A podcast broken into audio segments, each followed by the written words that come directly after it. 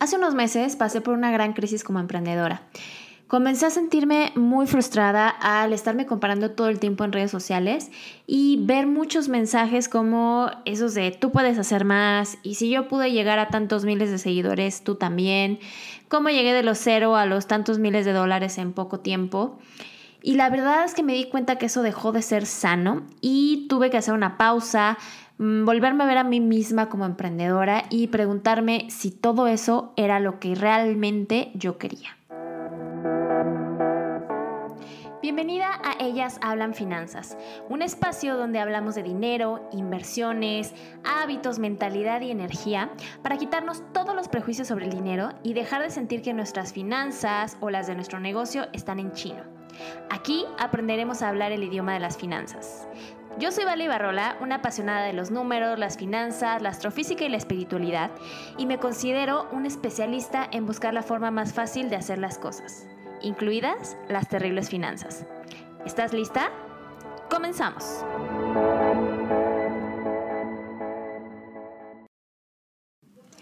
Bien dicen por ahí que cuando algo no se siente bien para ti es porque por ahí no es. Pero la verdad, si te soy sincera, es que yo nunca pensé que esto me iba a aplicar también para el emprendimiento.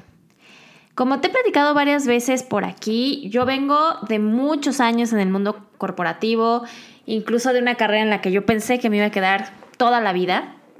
Pero eh, la verdad es que cuando decidí saltar a este mundo emprendedor, yo pensaba que la cosa iba a estar mucho más fácil porque ya traía conocimientos, porque traía cierta experiencia con negocios, con empresas, etc. Pero la verdad es que nada se compara cuando ya lo vives en carne propia. Y aunque te puedo decir que Sinceramente, esto es de lo más increíble que me ha pasado. También ha sido de las experiencias más retadoras y que más me han obligado a conocerme a mí misma, a voltearme a ver. La parte de mi mentalidad, creencias, hasta mi propia personalidad, que la verdad soy una eh, persona muy introvertida, son las que me han hecho trabajar todavía más y para que yo logre llegar hacia donde yo realmente quiero estar porque además de que soy muy introvertida, también soy una mujer demasiado perfeccionista. A veces creo que me paso y esto me lleva en ocasiones a paralizarme porque algo no está excelente, algo no está perfecto para ya salir. Y pues bueno, esto no me permite avanzar tanto como yo quisiera. Y bueno, luego de esta crisis que te estoy platicando que viví como emprendedora, la verdad es que todavía la sigo trabajando. Creo que ya estoy del otro lado, pero hay muchas cosas de las que me he dado cuenta. Eh, me di, parte de también lo que me di cuenta es que quería compartirte qué es lo que viví, qué he aprendido en este tiempo. Y pues bueno, eh, creo que tal vez esta sea la primera parte de muchas otras que van a venir en este camino emprendedor, pero te quiero compartir algunas de las cosas que más me han marcado y de las que creo que te pueden servir más. Bueno, la primera cosa que me di cuenta en este tiempo es que, eh, bueno, la verdad es que en diferentes circunstancias de mi vida y por una cosa u otra, puedo hoy comprobar y decirte que el dinero es solamente una herramienta, es un medio para lograr los objetivos que tienes y no determina para nada tu valor ni tu éxito en la vida. Esto como me, di cuenta y lo asocio mucho con un ejemplo que escuché hace poquito en, en otro podcast que asociaban mucho el dinero con cualquier otra herramienta que tienes en la vida. Por ejemplo, eh, un cuchillo. El que le des un cuchillo a una persona no la va a ser la mejor eh, chef del mundo ni especialista en la cocina, pero tampoco la va a ser una, un asesino o una asesina. Es simplemente una herramienta y depende completamente de la persona que está detrás de esa herramienta el usarla. Ni el dinero ni tu emprendimiento tienen vida propia la vida detrás de, ese, eh, de esa herramienta eres tú. Entonces, eso es lo que realmente te va a determinar. Con eso justamente vino mi segundo aprendizaje. Este segundo aprendizaje es que la verdad es que tenemos un concepto de éxito muy alineado a las expectativas y a los sueños de otras personas. Y sinceramente, el éxito es un número que debemos de definir nosotros mismos, no los demás. Esto justamente fue lo que me llevó a ese punto de quiebre que te platicaba en un inicio, porque comencé a compararme muchísimo. Y todo esto era más que nada de mi personalidad perfeccionista, que era que tenía que ser de cierta manera, que eh, mi cuenta de Instagram ya debería de estar en tantos miles, que no tenía la interacción, que sí esto, que sí lo otro. Y la verdad es que, si te soy sincera, viendo hacia atrás, he logrado muchas cosas y tengo el negocio que tanto soñé y que tanto quise durante mucho tiempo, incluso que no me imaginaba mientras estaba en mi vida corporativa, pero sinceramente la quería, que era ese negocio que me diera libertad. Y lo he logrado y lo, lo sigo construyendo a la fecha, pero aquí está. Entonces, esa es una de las principales cosas que me di cuenta en este punto.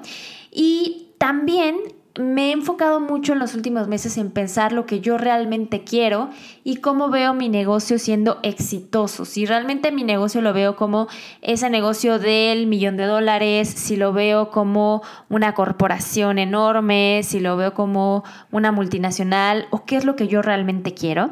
Y pues bueno, me di cuenta que muchas de las cosas que me estaba presionando y que yo quería llegar y que parecía que no se estaban dando era porque me estaba alineando a expectativas que ni siquiera eran las mías, que incluso pensarlas y al hacer eso no me hacen sentir cómoda porque realmente no era lo que yo quería.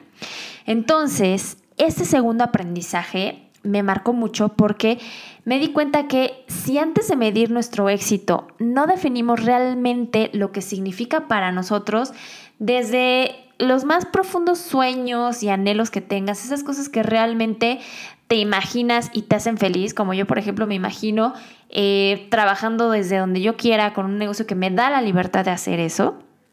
Entonces, si te comienzas a medir por lo que otras personas quieren, probablemente sí te empieces a sentir frustrada, insatisfecha, pero es porque no te estás midiendo de acuerdo a tu propio a tu propia medida del éxito, a lo que realmente tú quieres llegar. Entonces, no te puedes sentir insuficiente o sentirte menos o poco exitosa si primero no has definido ese número del éxito, lo que tú realmente quieres.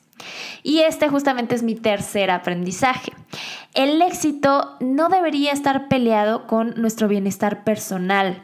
Si el imaginarte tú ese negocio de millón de dólares, lejos de emocionarte, te paraliza o te hace sentir incómoda o es como que realmente no es lo que yo quiero, yo simplemente quiero un negocio que me dé libertad. Entonces ahí tienes una pequeña probadita de que tal vez no es por ahí. ¿Ok? Yo me he dado cuenta que cuando estoy mejor, cuando soy realmente yo, cuando me muestro como soy y con las cosas que yo pienso tal cual, mi negocio fluye mejor y fluye de forma increíble. Esto es realmente lo que debemos aprender. No tenemos que estarnos alineando a lo que los demás dicen o cómo debe de ser, ¿ok? Obviamente sí necesitamos escuchar consejos, que alguien nos guíe un poco en el camino para no perdernos, pero eso no quiere decir que eh, todo lo que tú planteas en tu negocio va a ser alineado a lo que otras personas te digan, ¿ok? Entonces, eh, es muy importante que eh, aquí veas que no todo, todo tiene que ser como te diga alguien más. ¿Qué me di yo cuenta, por ejemplo? Yo vengo de ese entorno corporativo, de haber estudiado finanzas, de haber estudiado una maestría en finanzas. Entonces estaba un poco frustrada o muy frustrada porque la verdad es que yo quería administrar mi negocio como me dijeron en la escuela que se administran las empresas, como me dijeron, eh, como lo hice varios, varios años administrando una empresa, llevando la dirección de finanzas. Y la verdad es que llevar las finanzas como directora de finanzas de una empresa versus como emprendedora, la verdad es que no es posible. Como emprendedora tengo muchísimas actividades, hago de todo un poco, además de que tengo que aprender de todo un poco. Entonces, no es, no, simplemente no había por dónde, no hay forma. Entonces me di cuenta que yo necesitaba crear un sistema de información, algo que me permitiera llevar sobre todo tener esa información que yo quería para tomar las mejores decisiones desde el punto de vista financiero para mi negocio pero sin frustrarme porque pues no me daba la vida simplemente o no podía hacer todos esos estados financieros que me gustaría hacer. Entonces, ¿qué fue lo que hice aquí? Me empecé a crear una rutina y me di cuenta, y bueno, esto es algo que ya sabía desde el trastorno de las finanzas personales, que mientras yo tuviera una rutina clara, con actividades claras que hacer al día, a la semana, al mes, etcétera, todo fluía muchísimo mejor. Y eso me permitía tener bienestar financiero en mi negocio, sin estar pasando por encima de mi propio bienestar. Incluso por aquí hice una masterclass que eh, si me estás escuchando en muy cerca a la publicación de este episodio, todavía tienes oportunidad de inscribirte. Por aquí te voy a dejar los datos. Y bueno, todo lo que hice en esta masterclass fue enfocada completamente en el bienestar financiero. Hago una pausa en este episodio para platicarte de la próxima masterclass gratuita que estaré dando sobre bienestar financiero para emprendedoras. Si tú te sientes estresada o ansiosa a revisar tus finanzas o las de tu negocio, si tienes poco tiempo para administrarlo, te cuesta definir el éxito financiero sin estarte comparando con otras personas, quieres conocer mejor a tu negocio a través de sus números, contar con herramientas que te permitan administrarlo de forma sencilla o simplemente estás pensando todo el tiempo en tus finanzas o las de tu negocio pero te cuesta tomar acción, esta masterclass es para ti. Ya está abierto el registro, puedes encontrarlo en www.valibarrola.com diagonal registro masterclass-BFE. Te dejo todos los detalles en la descripción de este episodio y espero verte el próximo 28 de octubre. Y bueno, esto me lleva justamente a mi cuarto aprendizaje. Me di cuenta que lo más importante en el negocio para realmente sentirnos exitosas y alcanzar ese éxito financiero es primero definir lo suficiente. Ese sí es un número, esa es una meta financiera que te va a permitir tener claro cuál es la medida real en la que eh, sientes que alcanzaste el éxito como emprendedora y en tu vida personal.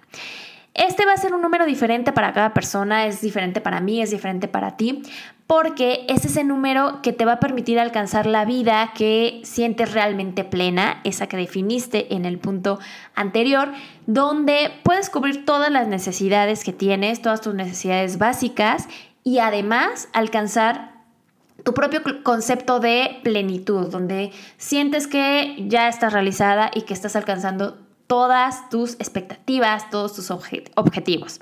Entonces, este número por eso es completamente personal. Y bueno, este es un episodio cortito porque la verdad, em, pues estoy muy inspirada con esta parte que estoy descubriendo de el bienestar financiero.